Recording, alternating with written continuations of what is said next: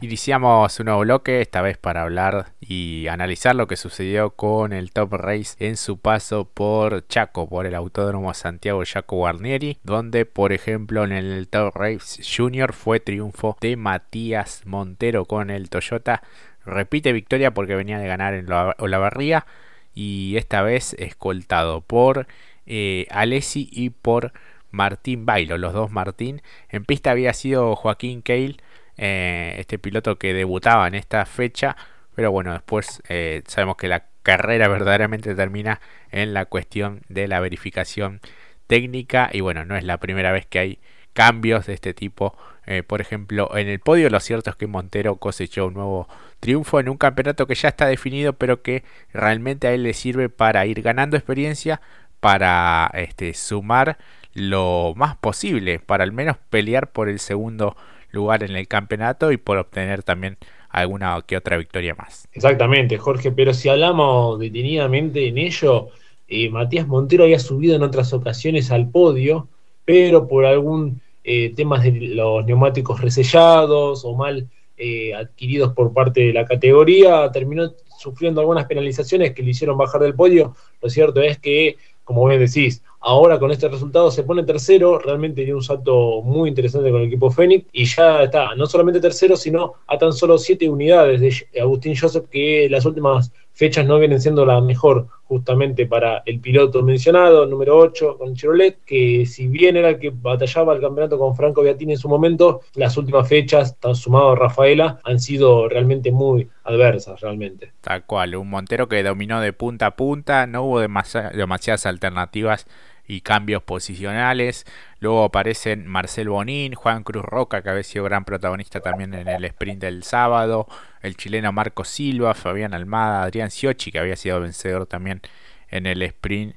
eh, sabatino, y eh, Maxi Galarza, también uno de los pilotos que está haciendo sus primeros pasos en esta divisional, al menos en este paso por eh, Chaco, donde bueno hubo gran recepción, se armó todo un evento interesante también para lo que es la categoría. La próxima será justamente el fin de semana del 5 y 6 de noviembre. Ya entramos en el tramo decisivo también del campeonato, más allá de que como comentábamos ya desde la fecha anterior se consagró Franco Beatini, así que bueno, las últimas dos fechas que quedan eh, sirve también para muchos de los pilotos para mostrarse, para ir ganando también un lugar y posicionándose pensando también en el 2023. Pasamos a hablar justamente de la divisional intermedia que es el Top Race Series y quien ganó de local se hizo fuerte allí fue Lucas Bodanovich, también terminó en lo más alto,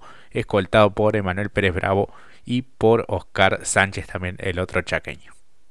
Exactamente, con nuevo equipo, tuvo bautismo de victoria justamente Lucas Bodanovich que creo que supo administrar muy bien la competencia, partió desde la primera ubicación de muy buena manera, dejándonos en claro que lo de la clasificación tenía su motivo y su razón. Eh, aprovechó, sacó diferencia de su coterráneo, justamente Oscar Zapallito Sánchez, que fue campeón de la Copa Master el día sábado, pero sabe que lo, más, lo que él quiere realmente es la Copa del Top Race Series. Así que aprovechó allí. Hubo algún entrevero por el tema de la bandera amarilla, si es que había o si es que no, en el sector, en el segundo sector, y donde aprovecha justamente Pérez Bravo de superarlo a Oscar Zapallito Sánchez. Allí pierde la segunda ubicación. Se vio algún momento caliente, va, no tanto porque Zapallito es una persona calmada y el Tiki también. Lo dialogaron, eh, lo cierto es que justamente después, ahora después de la competencia, la quedó en segundo lugar justamente Tiki Pérez Bravo, tercero eh, Oscar Zapellito Sánchez, ambos con la aspiración de ir a buscarlo a Lucas Bodanovich, tuvieron la posibilidad en la mitad de la competencia, pero lo cierto es que Bodanovich después ratificó eh, el ritmo de este nuevo vehículo y se hizo con la victoria y sacó diferencias justamente de Pérez Bravo y Sánchez que completaron el podio. Así es, así que gran estreno Bodanovich, una de las gratas apariciones de esta temporada de la mano del Fenning Competición también, así que veremos si puede posicionarse también de mejor manera el de General Pinedo en este certamen en las últimas fechas ya que, que queda con este Toyota Corolla. Así que bueno, creo que yo por lo menos en las repeticiones que mostraron no alcancé a divisar el tema de la bandera. es cierto que también tienen el, el sistema liso en, en cuanto al, a la, toda la telemetría y a todas las indicaciones que tienen también dentro del vehículo. Así que bueno, aparentemente estaba todo en orden. Pero bueno, fue llamativa la manera o la facilidad con que Manuel Pérez Bravo pudo superar a Zapallito Sánchez, que bueno, es uno de los grandes animadores de esta temporada 2022 en el Top Race eh, series. Cuarto fue finalmente Lucas Gambarte por delante de Lucas Granja, que tuvo que sacar adelante un fin de semana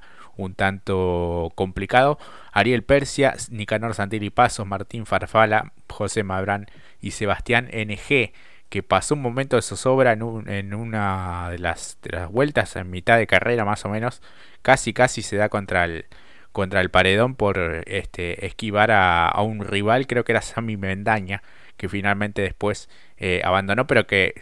este, trepó a uno de los pianos, quedó cruzado y, allí lo tuvieron que esquivar varios rivales y entre ellos el piloto panameño que hizo una maniobra bárbara para evitar justamente un golpe que podría haber sido muy duro. Exactamente, donde también había gente, ¿no? Porque se vio, ¿no? Una especie de corredera allí y que justamente un poco, también a veces decimos, el talento de todos los pilotos, bueno, eh, todos en general, ¿no? También para subirse a un auto de competencias de este nivel, eh, no se sube cualquiera realmente, porque ese tipo, como bien lo detallaste Jorge, y lo detallaste de manera fantástica, cómo salva al auto, realmente esperábamos un golpe bastante fuerte, lo cierto es que lo sacó muy, muy complicado, pero lo pudo conseguir sacar Sebastián NG, tan joven, lo resolvió de buena manera y terminó salvando de alguna manera alguna circunstancia que podría haber sido muy lamentable, la verdad. Sí, sí, se tambaleó de un lado para el otro, pero lo pudo sacar. Este, allí estuvo la, destreza justamente de este joven piloto que está manejando estos autos con gran potencia y lo está haciendo de muy buena manera, evolucionando carrera a carrera, así que eh, bien valía eh, destacarlo. Así que bueno, nuevo triunfo para Bodanovich, que no, no ganaba desde aquella primera presentación también en la categoría y poco a poco se va consolidando también y siendo uno de los grandes eh, protagonistas. Un campeonato que está muy interesante porque después habrá que estar más en el detalle fino, en el tema de los descartes, a ver cómo realmente queda ya para lo que será la última fecha, el Gran Premio Coronación en Buenos Aires. Lo cierto es que ahora lidera Sánchez sigue al frente del campeonato con 214 puntos, 205 Lucas Granja, 186 Emanuel Pérez Bravo y 183 Lucas Bodanovich, 181 tiene Lucas Gambarte y 176 Ariel Persia. Me parece que bueno, ya después más lejos están Farfala con 85 y Norberto Grosso que no pudo prácticamente girar en lo que fue la carrera del sábado y también la del domingo. Exactamente, sumando los últimos dos del clasificador, Santilli Paso que ganó la, carrera sprint del día sábado y un José Malbrán que terminó extenuado por lo que vimos en imágenes, al igual que justamente Lucas Bodanovich, ¿no? Se tuvo que, no sé si es muy recomendable recostarse en el asfalto por el calor que hacía, pero eh, era la única manera de estarse cómodo para Lucas Bodanovich. Malbrán hidratándose, fue muy exigente, hacía 27 grados en la temperatura en pista, seguramente 10 grados más adentro del auto, así que estarían rozando los 40 grados, muy exigente y la verdad que muchos lo sacaron adelante. Cierro aquí el capítulo de lo que es el Series, segundo podio consecutivo para el Tiki Pérez Bravo, que ya se mete tercero en el campeonato. Muy buen trabajo, hay que mencionarlo porque la fecha anterior decía, este es un premio eh, ante una circunstancia que no estamos para ser muy competitivos, no lo podemos seguir a Granja, no lo podemos seguir a Zapallito. Bueno, otro podio más que lo consolida y sumándolo del descarte que vos bien mencionabas, Jorge, ojo con, eh, ojo con el Tiki que está ahí y que también se sumó a la fiesta con Bodanovich y Gambarte. Sí, sí, sí, sí. Quedaría con los descartes al frente eh, Sánchez y muy cerquita Granja, creo que a uno o dos puntos. Eh, según los, los, cálculos, y Pérez Bravo, que tenía una desventaja de 25, ¿no? haciendo el cálculo con los, con los descartes, quedaría solo 15. Así que bueno, viene recortando y sabemos que de cara a la definición se van a tener que agarrar porque es un, duro rival, así como también lo es eh, Lucas Granja, porque tiene mucho oficio eh, para poder estar en las definiciones calientes. así que bueno, son tres de experiencia. Eh, si sumamos también a obviamente quien es puntero como eh, lo viene haciendo Oscar Sánchez de gran de gran trabajo este, eh, a lo largo de toda la, temporada. Así que bueno, va a estar linda la definición del series. Hablamos del B6, un nuevo triunfo de Jorge Barrio que entre septiembre y estos días de octubre viene ganando en cada una de las categorías. Esta vez repitió en el B6, escoltado por Marcelo Ciarrochi, que hacía rato que no, no visitaba eh, o no estaba en el, en el podio, y Josito Di Palma que lo sacó adelante también ante la, la gran presión de, de Azar en, en un momento también hasta que bueno tuvo algún inconveniente también el, el, campeón. Lo cierto es que ellos tres fueron los integrantes de este podio chaqueño. Exactamente, por el lado de Jorgito, eh, qué decir, ¿no? Ya los elogios quedan, le quedan, le sobran a Jorgito Barrio que realmente hizo que la carrera sea aburrida adelante y la trabajó de manera fantástica. Eh, en algún momento incluso, no sé vos Jorge, pero yo decía, uy, bien, un auto de seguridad, no por eh, por complicar la competencia a Barrio, sino porque hay una batalla en el primer puesto, porque Barrio hacía todo muy bien, y eso también se notó después en el relanzamiento, que volvió a sacarle rápidamente diferencia a Marcelo Ciarrochi, el propio Marcelo que dijo, aprovechamos la largada, hicimos una muy buena largada para superar a, a Josito, que no largó muy bien, y después no teníamos con qué para correrlo a Jorgito Barrio, es cierto, y se notó por eso tres segundos de diferencia con respecto a su escolta, lo de Josito perfecto, excelente, a pesar de haber tenido ahí un entrevero con Rossi. Aprovechó después este justamente este el relanzamiento donde Lucas Guerra deja sin pista a Rossi, que me parece a mí, por, me pareció excedida la, penalización en la carrera del sábado, había hecho muy bien el trabajo cuando batalló con Fefo y Palma, y luego ambos se fueron afuera justamente, y Josito heredó el tercer lugar, heredó su doble podio también, porque heredó la victoria ayer y heredó el podio, hay que decirlo, y como bien dijiste, la sacó adelante, no se notó un auto muy competitivo, supo mantener a raya a Diego Azar, que después tuvo problemas de temperatura. Ojo con el tema de temperatura también para los, los Lexus, porque también sufrió un tema de temperatura al Triguetti. Sí, sí, sí, fue algo recurrente.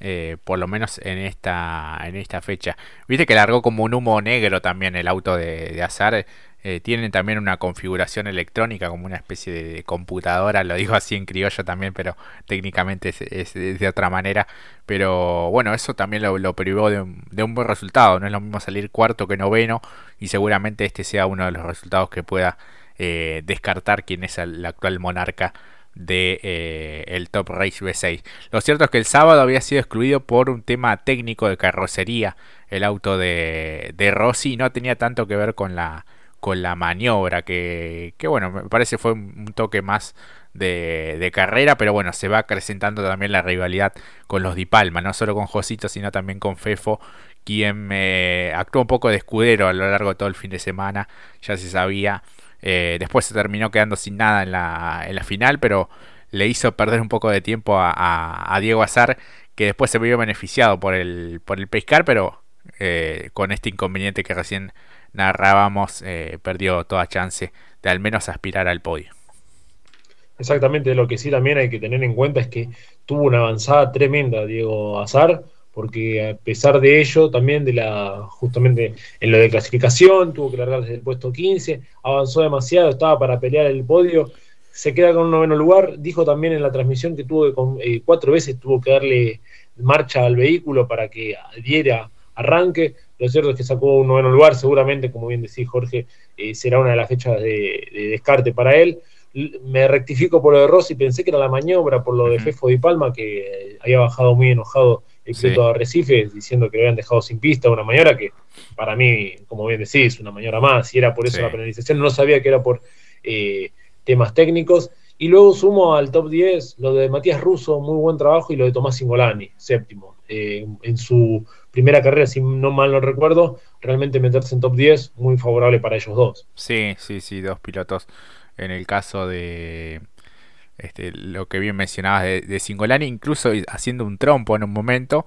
y lo de Russo también, que regresó a la categoría hace un par de fechas y, y es un meritorio sexto lugar por detrás de, de Zapac y de Jan Reutemann, que, que, pudieron completar también entre los, los más destacados de esta competencia. Bueno, un lindo escenario, es cortito, es cierto, la vuelta se hace muy, muy rápida, quizás mejorando un poco lo que es la, la vía de escape.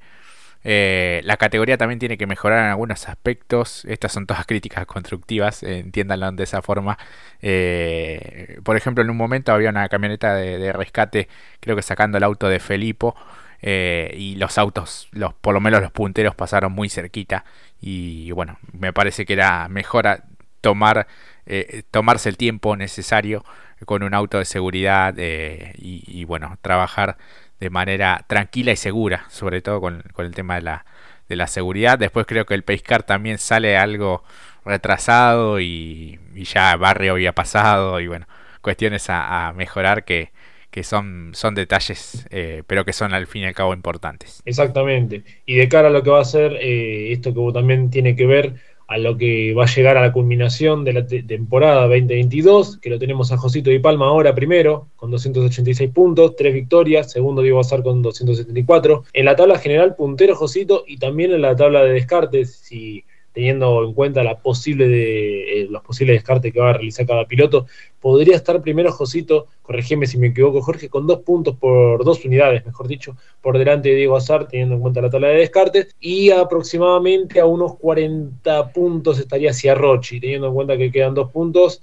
eh, perdón, dos fechas para el cierre de la temporada, un poquito más atrás Aldriguetti, Guerra y Barrio, eh, y también Jan Reutemann, pero lo cierto es que me, por lo que se viene barajando o en el abanico de posibilidades de los descartes, pareciera que se decanta por los tres pilotos que mencionamos en un principio que iban a ser los grandes protagonistas de la temporada, como lo es Luis José y Palma, Diego Azar y Marcelo Ciarrochi. Sí, sí, sí, sí, va a estar interesante la, la, definición. La penúltima fecha, la próxima, será el 6 de noviembre en el Autódromo de Concepción del Uruguay. También un lindo circuito para que pueda visitar la categoría. Así que felicitaciones a la gente de Resistencia en, Chaco, la gente del Autódromo Chaco Guarnieri, que bueno, hicieron un gran trabajo para poder este, tener nuevamente el automovilismo nacional grande este, en, su plaza. Así que muy, muy lindo fue todo el fin de semana, los sprint eh, y también lo que fueron las, carreras eh, finales. Así que bueno, cerramos aquí el capítulo del Top Race junto al Series y el Junior Mati. Exactamente, un gran espectáculo que ha brindado. Creo que en términos de lo competitivo podríamos haber tenido un desenlace mejor en lo que fue carrera, pero creo que estamos llegando a un punto de la temporada muy interesante y como dijimos, en especial tanto el Series como el Top Race, creo que van a tener una, una definición muy distinta a la que fue el Junior. Lo cierto es que hay varios aspirantes van un poco de la mano a los que nosotros aspirábamos a principio de temporada por los nombres, así que ojalá, eh, por lo que dijiste Jorge, Concepción sea un lindo escenario para eh, recibir a la mayor, a la Top Race y sus distintas divisionales. Yo creo que por cómo está el campeonato eh, es difícil aventurarse,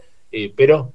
tiene un lindo desenlace final a lo que va a ser estos dos últimos tramos que tendrá la categoría espectáculo como la este Top Race. Así es, y sobre todo en la última, en Buenos Aires, el fin de semana del 26 y 27 de noviembre. Así que bueno, creo que se va a definir todo en esa última competencia. Me animaría a decir que casi, casi sobre la bandera cuadros. Así que bueno, ojalá que, que así sea porque va a estar interesante y va a ser apasionante. Vamos a un corte ahora y ya regresamos.